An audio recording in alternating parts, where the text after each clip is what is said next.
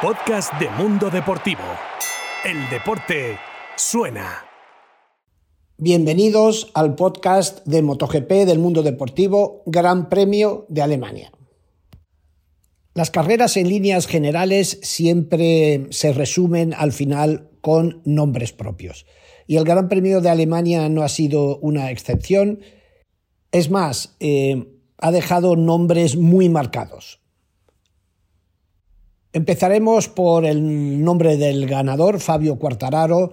El piloto francés ha vuelto a hacer una, una, carrera fantástica, repitiendo el triunfo que consiguiera hace dos semanas allí en Barcelona. Los tres últimos grandes premios de Fabio Quartararo han sido de libro y han demostrado que es claramente el piloto más en forma en este momento en el campeonato y el eh, clarísimo candidato a renovar ese título que consiguió el año pasado.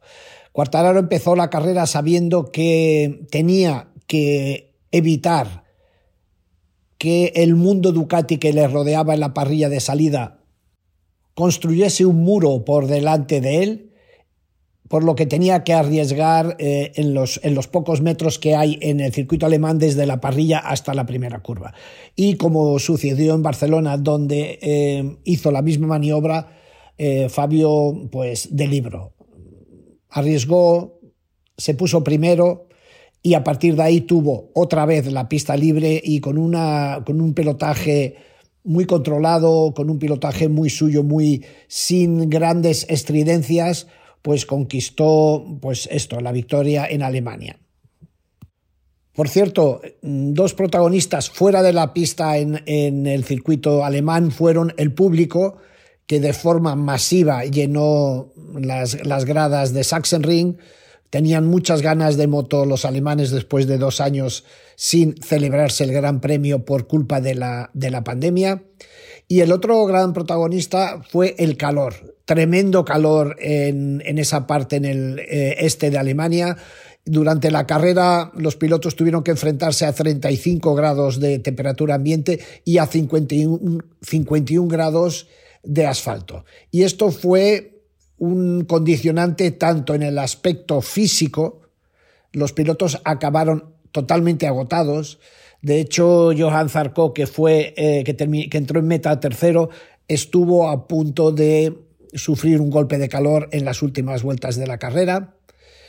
Pero también las motos sufrieron muchísimo por el calor, especialmente los pilotos de Honda, de quien hablaremos más tarde. El segundo nombre propio del Gran Premio de Alemania del pasado fin de semana, pero en este caso eh, en clave negativa, fue Pecco Bagnaia. Es el punta de lanza de Ducati, el piloto por quien Ducati ha apostado para eh, pelear por el título y eh, una vez más Peco sucumbió ante la presión. Él sabía que mm, en esta carrera tenía que ganar o como máximo terminar por delante de Fabio Quartararo, que es el gran dominador del campeonato. Pero Peco, una vez más, y no es la primera, se fue al suelo de forma inexplicable, esta vez en la cuarta vuelta cuando rodaba detrás del piloto francés. Un tremendo error, otro tremendo error de Peco que ya en el, en el campeonato, al Ecuador de campeonato, está 91 puntos por detrás de Quartararo y su Yamaha tremendo eh, jarro de agua fría para el equipo, para él mismo. Y el caso es que no es la primera vez, ni la segunda, ni la tercera, y parece que Ducati no tiene en el piloto italiano pues la referencia y el aspirante al título que buscaban. Están en una situación pues eh, muy decepcionante. Y siguiendo con Ducati, en estas últimas semanas ha habido eh, o se ha estado hablando mucho de quién acompañará a Bañaya el año que viene en el equipo oficial, si será el italiano Enea Bastianini o el piloto español Jorge Martín. Ambos aspiran a ocupar ese sitio de privilegio dentro del equipo de fábrica. Pues bien, así con todo, eh, resulta que el primer piloto de Ducati en el campeonato en este momento no es ni Jorge Martín ni Enea Bastianini, ni Peco Bañaya, sino Johan Zarco, el piloto francés de, de, la marca italiana, que a sus 30 años creo que tiene, pues se está mostrando como el más regular, el más sólido, sin hacer tanto ruido. Nombre propio número 3 es el de Honda.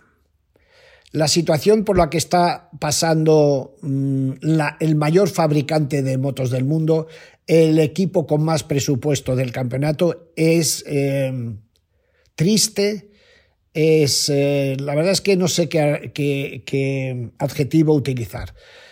Eh, Honda consiguió en Alemania el peor resultado desde 1982 ninguno de sus pilotos entró en los puntos. Pero eh, a mi modo de ver, eh, no es, es más grave la parte no deportiva que los resultados. Y me explico. Eh, la Honda se ha convertido, la moto se ha convertido en una moto, y va a sonar un poco fuerte, pero así, así lo demuestran las carreras, de, de triturar pilotos.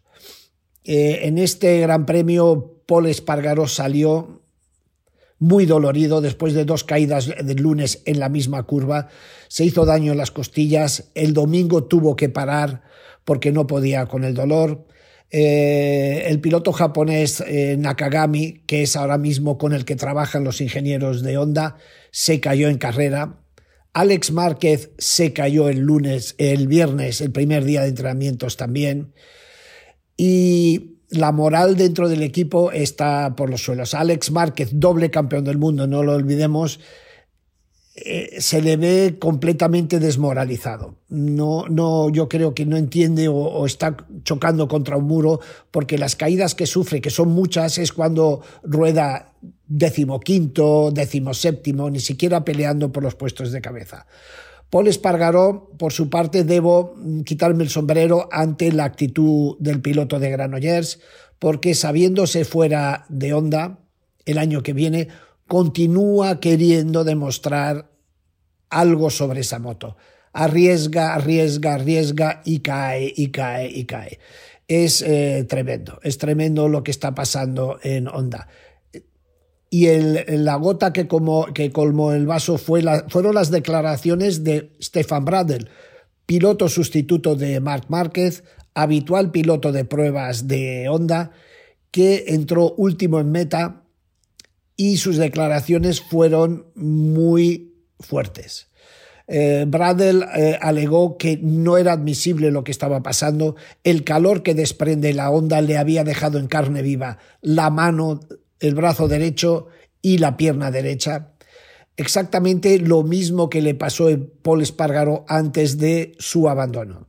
La imagen de ver a Paul Espargaró sin la bota, con la pierna metido dentro de un cubo de agua, dentro del box, para intentar enfriar esa pierna abrasada, es una muestra de la situación caótica que se vive en Honda.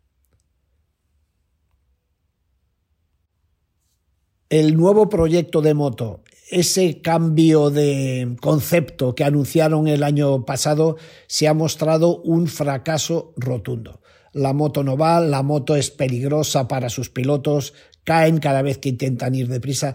Realmente a uno, uno se pregunta qué tiene que pasar más para que Honda Japón tome eh, cartas en el asunto.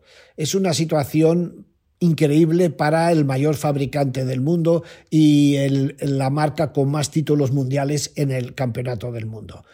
Hacer una moto nueva es y que funcione desde un primer momento es como encontrar un mirlo blanco. Y si no, que se lo pregunten a Ducati. Ducati partiendo desde la, desde la mejor moto del año pasado, intentó dar un paso adelante con la versión de esta temporada y ha necesitado exactamente 10 grandes premios para que su nueva moto estuviese de nuevo a la altura, bueno, no, que superase al modelo anterior. Y esto partiendo de la moto nueva. Honda partiendo de una hoja en blanco. Eh, es clarísimo o era obvio que las posibilidades de acertar a la primera eran muy difíciles. Pero es que ahora mismo están metidos en un círculo del que no pueden salir. ¿Y cuál es la esperanza? El regreso de Marc Márquez. Una política peligrosa, una política que no lleva a ninguna parte. Honda tocó fondo el pasado fin de semana en Alemania. Esto es incuestionable, lo dicen todos sus pilotos y, la moral de los pilotos es que cada vez que salen a la pista es como estar eh, sobre el alambre.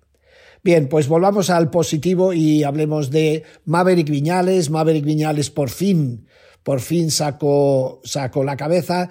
Eh, realizó la mejor carrera desde, desde su llegada a Aprilia. Por primera vez pudo pelear y pudo luchar y disputar la carrera a su compañero de equipo, Aleix Espargaró y también eh, en esa pelea pues apuntaba a subir al podio. Un problema técnico al final le obligó a dejar la carrera, pero eh, esperemos que el próximo fin de semana en Holanda Viñales confirme lo que se vio en Alemania ayer domingo. Para terminar con MotoGP, eh, comentar la clasificación general en la que, como he dicho antes, Fabio Quartararo manda con 172 puntos, seguido de Alex Espargaró, que está a 34 puntos. Zarco tercero, ya eh, bastante lejos del, eh, del líder, de su compatriota, a 61 puntos. Y ya después viene Bastianini. Es decir, eh, a falta de, 10 carreras, mitad del campeonato, eh, o mucho cambian las cosas, o, lo que se prevé es un duelo mm, Cuartararo-Aleix eh. Y es imposible hablar del Gran Premio de Alemania sin mencionar las categorías de Moto 2 y Moto 3, en las que dos pilotos de casa, Augusto Fernández en Moto 2 e Iván Guevara en Moto 3 subieron a lo más alto del podio. Ambos forman parte de lo que yo llamo la escuela mallorquina de, pilotos, encabezada en su momento por Jorge Lorenzo, de la que también es parte Joan Mir, y que ahora eh, apunta con estos dos pilotos a dos nuevos campeones del mundo. ¿Casualidad? Pues obviamente no hay casualidad, hay un trabajo de esto y en esto hay que, hay que eh, darle el mérito a Chicho Lorenzo, padre de Jorge Lorenzo, que comenzó con todos estos pilotos cuando eran eh, básicamente niños de nueve años e incluso menos. Y esto es lo que resumido dio de sí el Gran Premio de Alemania de ayer domingo. El Mundial ya está camino de, de Holanda, donde el fin de semana que viene en el circuito de Asen pues se celebrará el último Gran Premio antes del parón del parón eh, estival. Cinco semanas en las que el campeonato estará mm, parado, en la que los pilotos retomarán fuerzas para eh, volver en agosto en Silverstone y ahí ya comenzar el sprint final del campeonato. Manuel Pecino para Mundo Deportivo.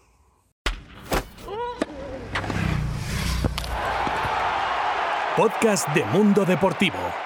El deporte suena.